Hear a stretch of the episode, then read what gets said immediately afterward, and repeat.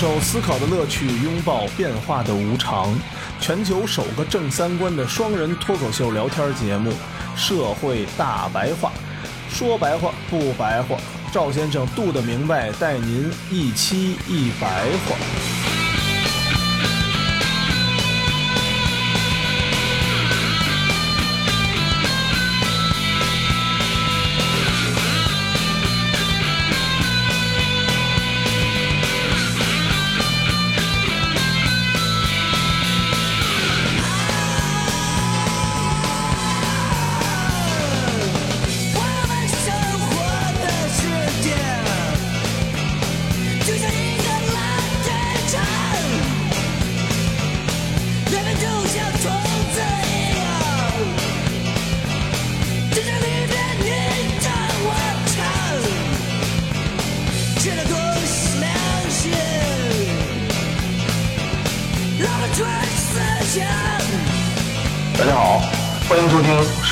白话》，我是赵先生，对面呢还是我们杜的明白。大家好，杜的明白，家里还没开始这分类垃垃圾吧？还没轮着北京呢。嗯，现在是上海第一波，然后深圳好像是第二波。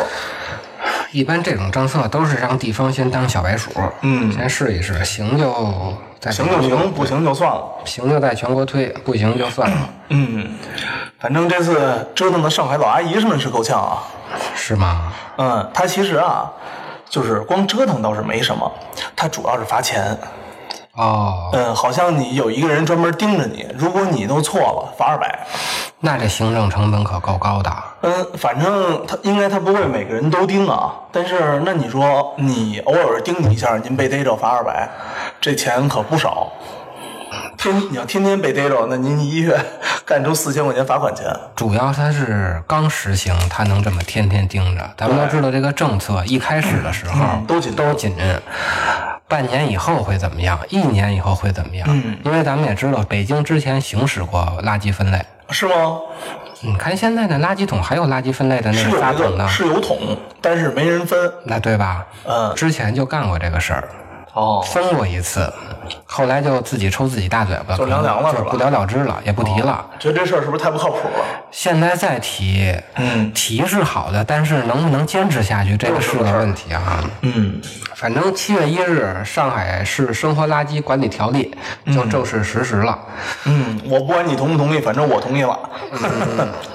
但是之前咱北京扔的那个啊，你要扔错了不罚钱，它是一个提倡嘛。但是这次啊是罚钱的。嗯等于这次中国的垃圾分类已经进入一个强制的时代了，它不是权利，而是义务了。是的，是的。当时就有很多人说嘛，这跟日本觉得非常的像。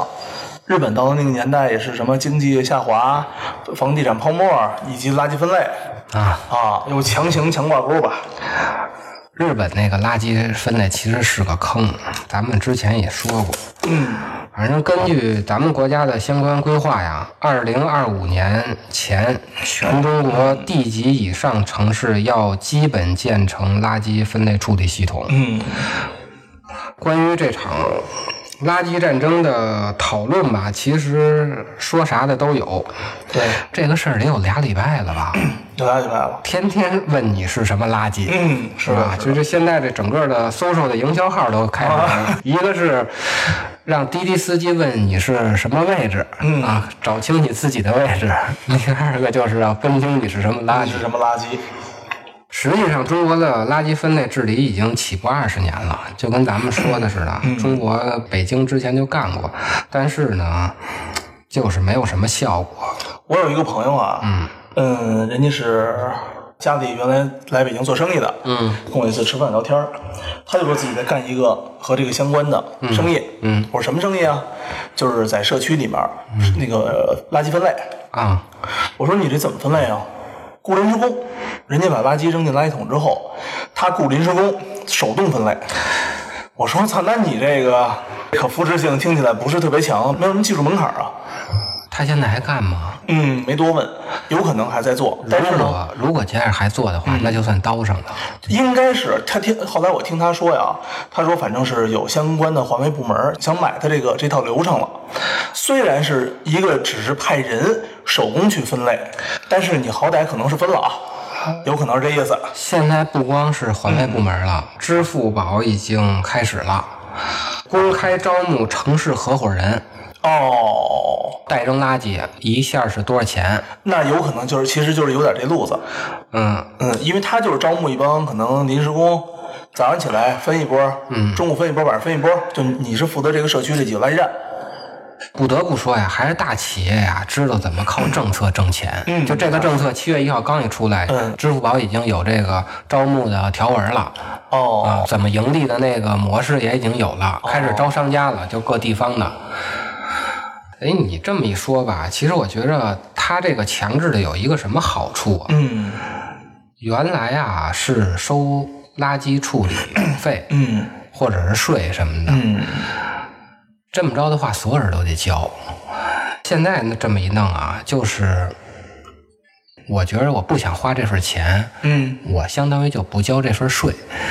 想交这份钱的呢，嗯嗯我就找代扔的嗯，企业给我去扔。他把所有东西都是垃圾都扔到他那儿，他一分类一拆，对，然后企业再把这个钱给到国家，等于相当于这个东西就变成一个阶梯性的税费了。嗯嗯。你觉着你的时间不值钱的话，那你就自己分；你觉着你时间值钱的话，你就让别人分。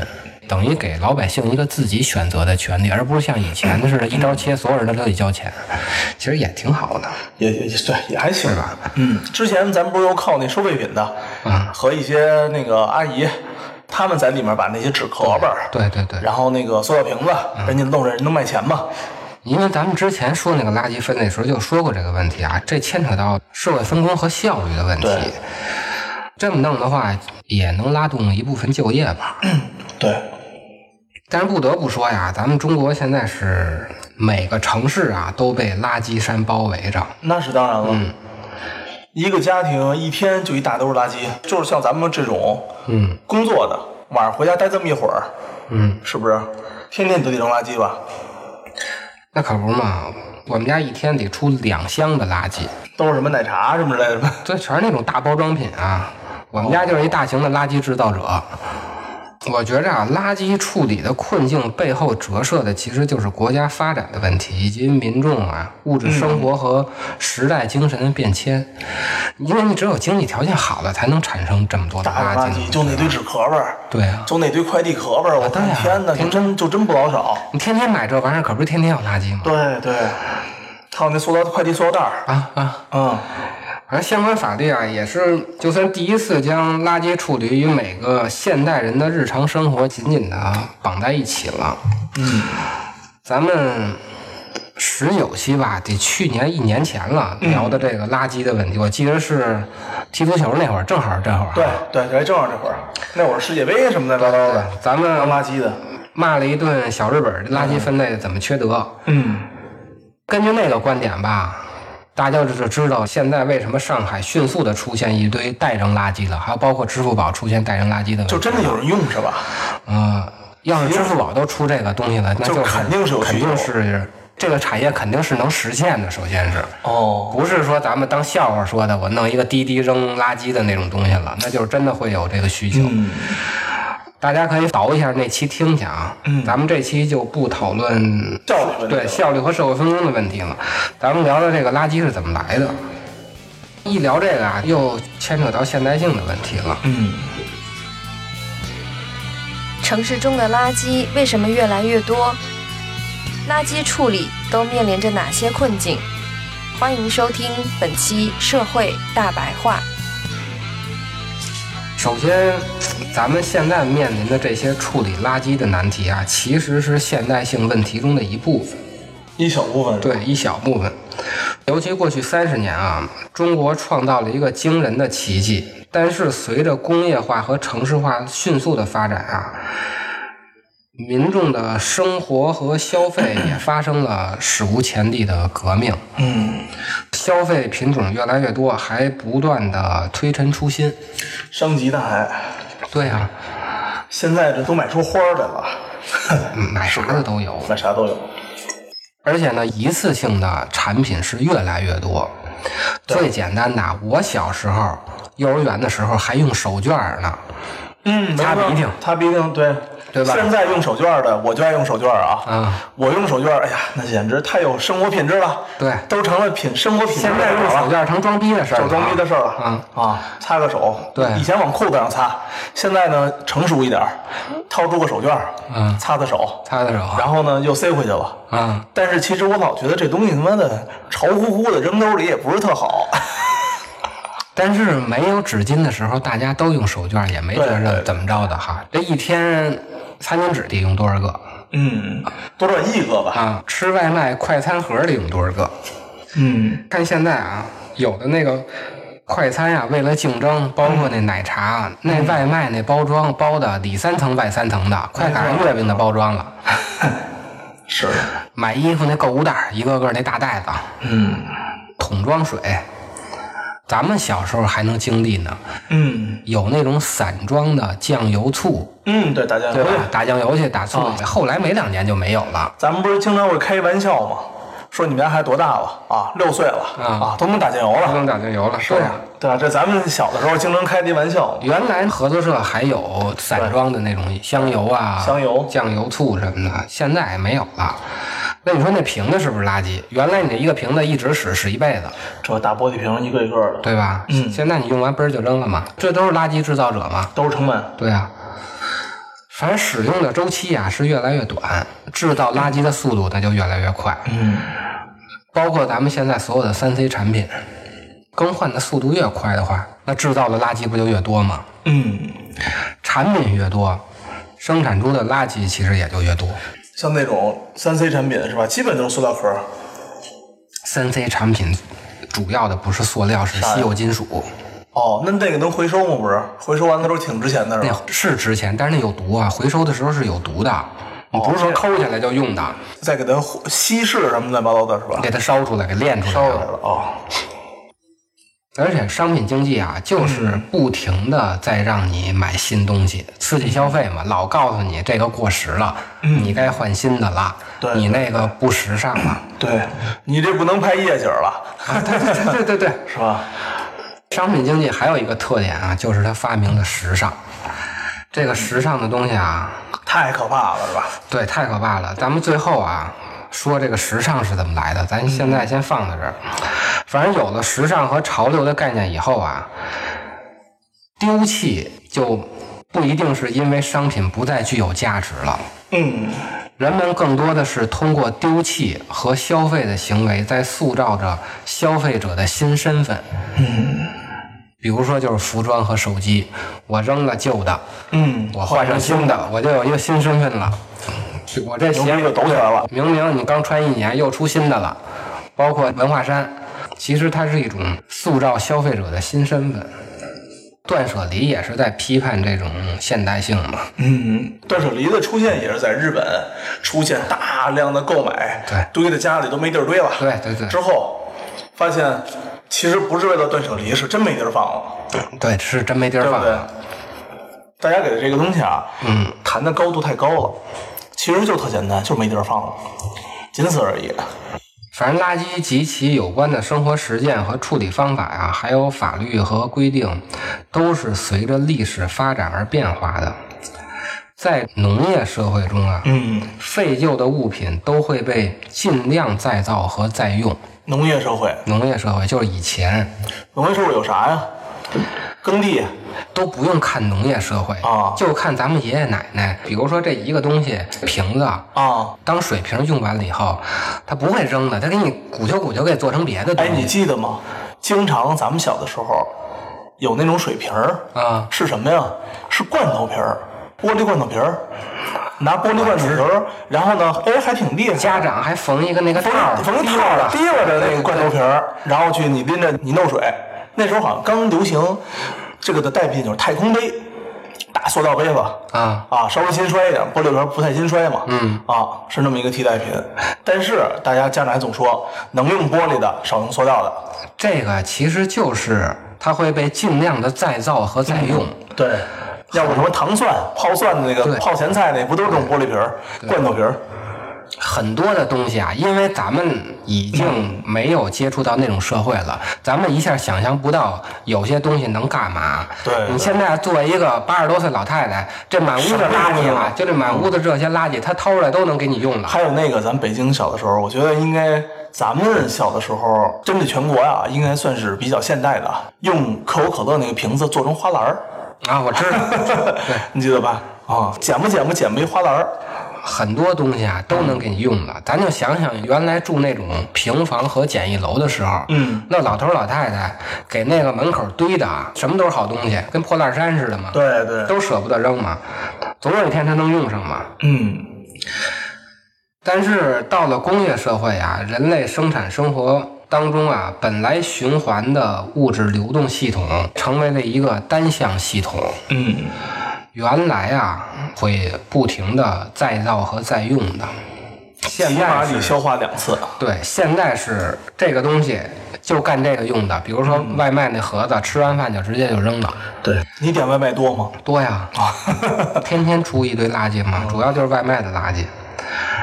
反正曾经对旧物的改造和再利用的各种技能啊，是生产和家庭生活中人人必备的。对男性而言，擅长维修能令人联系到一种男性气质。嗯以前啊，都是会干活的那种男的，嗯，招大家喜欢。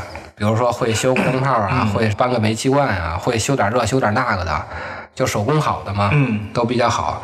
现在不是了啊，现在就是能挣钱的，是吧？能挣钱的，什么都花钱弄。对，因为你能挣钱了，你什么都能找人弄去嘛。对，女性的气质呢，就是善于什么修补、再造、缝缝补补啊这些东西。这是以前的农业社会啊。嗯但是到了大概十九世纪以后啊，就随着工业革命，新的就是更好的消费文化就兴起了。嗯人们就逐渐相信啊，基于技术升级和风格更新的产品更新换代是必须的。嗯，咱就想想手机就知道了啊，苹果一二三四五六七八，嗯，天天换，马上就要每11了年都换。啊，与此同时呢，流行起来的呢还有清洁方便的概念。嗯以及为了达到这个目标而产生的商品，比如说一次性的卫生巾、餐盒。在此基础上呢，一套要购买、丢弃、更新，而不是维修、重复利用的垃圾文化就逐渐形成了。旧的不去，新的不来。咱们之前说啥玩意儿来着啊？流浪汉的那个，嗯咱不是说过福柯他写的那本《疯癫与文明》，那里头提出过一个问题，就是现代人总想打造一个理想的道德城市，于是就把疯子和乞丐都给排斥到城市之外了嘛，找一个看不见的地儿就给关起来了嘛。嗯这种理想啊，不光是人，其实最直观的就是垃圾。他在道德上追求纯洁，那体现在可视化时候，他就追求干净。对，大家家里都干净了，那这对干净去哪儿了？对，是吧？就去别人家了呗。所以一方面打造了干净的城市，一方面又制造了无数的垃圾。因为这东西啊，你总得有地儿去，它不是说凭空消失的，对吧？是这样。就人呀、总想建造一个完美的那种上帝的天堂啊，其实只是把不好的一面啊给藏起来了，其实没有见到任何的好东西。是的。二零一零年的时候，有个导演拍了一个纪录片叫《垃圾围城》。嗯他在这个作品中啊，考察了北京周边大大小小的垃圾场，并且把四百多个垃圾场的位置都标在了 Google 地球上。嚯，从地图上可以直观的看到啊，北京已经被垃圾包围了，哦，城外的垃圾连成了一个圈儿，组成了北京的七环。哦，这么多呀！终于修到七环了啊！哎，我一直以为这些垃圾会运走呢，运不了这么远是吧？垃圾填埋场什么的。可以运那么远，花钱呗。哦，运到别的国家去不是更好吗？是花多少钱？是会运到别的国家。原来都是外国的运到咱们国家呀。现在咱不是不接受垃圾了吗？你记着去年的那个新闻，嗯，对吧？所以他们就往海里倒。那就不知道了，到底是塞谁嘴里谁知道。哦，这样，滞后的垃圾管理和处理水平啊，就导致垃圾围城的现象。另外一个重要的背景就是，当代中国高速的城市化和新兴的房地产市场，对于当前处于快速城市化过程中的中国城市而言啊，垃圾围城牵涉到的最大的问题就是土地。因为啊，到目前主要采用处理方式就是埋，就是填埋对。还有烧是吧？现在也开始烧了，就是因不烧为不行了。不烧不行了。因为填埋啊，占的地儿太大，对。而且你要想找一个合适的土地做填埋啊，政府就面临着一个困境：嗯，离城市近的地儿那就贵，那当然了。而且呢，随着这个民众权利的提升啊，谁也不愿意你把垃圾埋到你们家门口去，对不对？那当然都愿意埋到那离我们家远远的地方。没错，埋在人家门口，人当然要抗议了嘛。是的，是的。那就不能离城市太近，嗯，离城市太远呢，那不就得花钱吗？多花钱，那这问题钱谁掏啊你？再走走去人家城市了，对呀、是吧？是吧？我不能把北京的垃圾扔到人天津城市买去我这天津城市不是找我玩命吗？是啊，再走远点儿，吃三河什么的。你扔哪儿也不行啊，哪儿都有人呢，主要是。沿途呢，你还得建好多那种垃圾中转站，哦对吧？还有一个，由于城市化速度过快啊，嗯城市规划往往没能预见未来发展的情况。嗯，垃圾作为城市肮脏无用的排泄物啊，总是被排除到城市的外面。嗯，然而，一个快速扩张的城市啊，没有哪一片土地是可以被永远的、绝对的是外面的。就是你这个外面的定义是哪儿？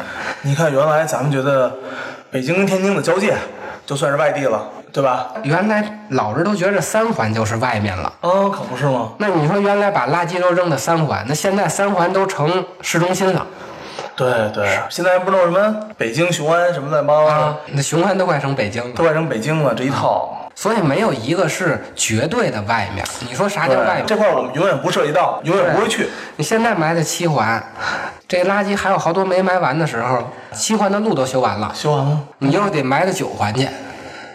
九环是哪儿啊？就跟大大的曼哈顿似的。嚯，天哪！啊从飞机上一看，老大一片了。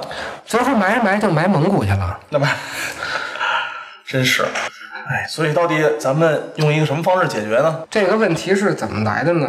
就是中国现代性，也不能说是中国吧，整体的全世界现代性造成的。现在已经跟现现代化是一个事儿吧？对，就是现代化，对，就是就是太现代了。现代化的特性就是现代性的。哦，所以老有坏人想把这个时间和这个发展打倒退了，对，再咱们电影里老看，有的人觉着，我们要退化成什么什么东西，对对对，退化到哪儿哪儿然后呢，重新让社会或者让这个地球再运转一下，啊，其实就是 就是在批判现代性。批判性。所以我们在看那些恶棍和那叫什么零零七啊，包括那些所有的这个坏人的同时，其实人家都是有一定小小的批判意识的对，包括那什么灭霸呀，那那个，啊。对，灭霸不也是吗？少一半人，少一半垃圾，少一半战争，反正就咱们看得见摸得着的这些，呃，商业的反面。对商业的反面吧，其实都是有批判现代性的那一面的。中国这方面好像少一点是吧？中国反面就拍的少，只打日本鬼子。中国可能也有批判现代性的东西，但是主流媒体看不到吧？没有把它娱乐化是吧？对，没有把它娱乐化。行，那咱们下一期就就这个现代化、现代性，对再好好挖掘挖掘。对对对，可以。好，谢谢大家收听我们这一期《社会大白话》。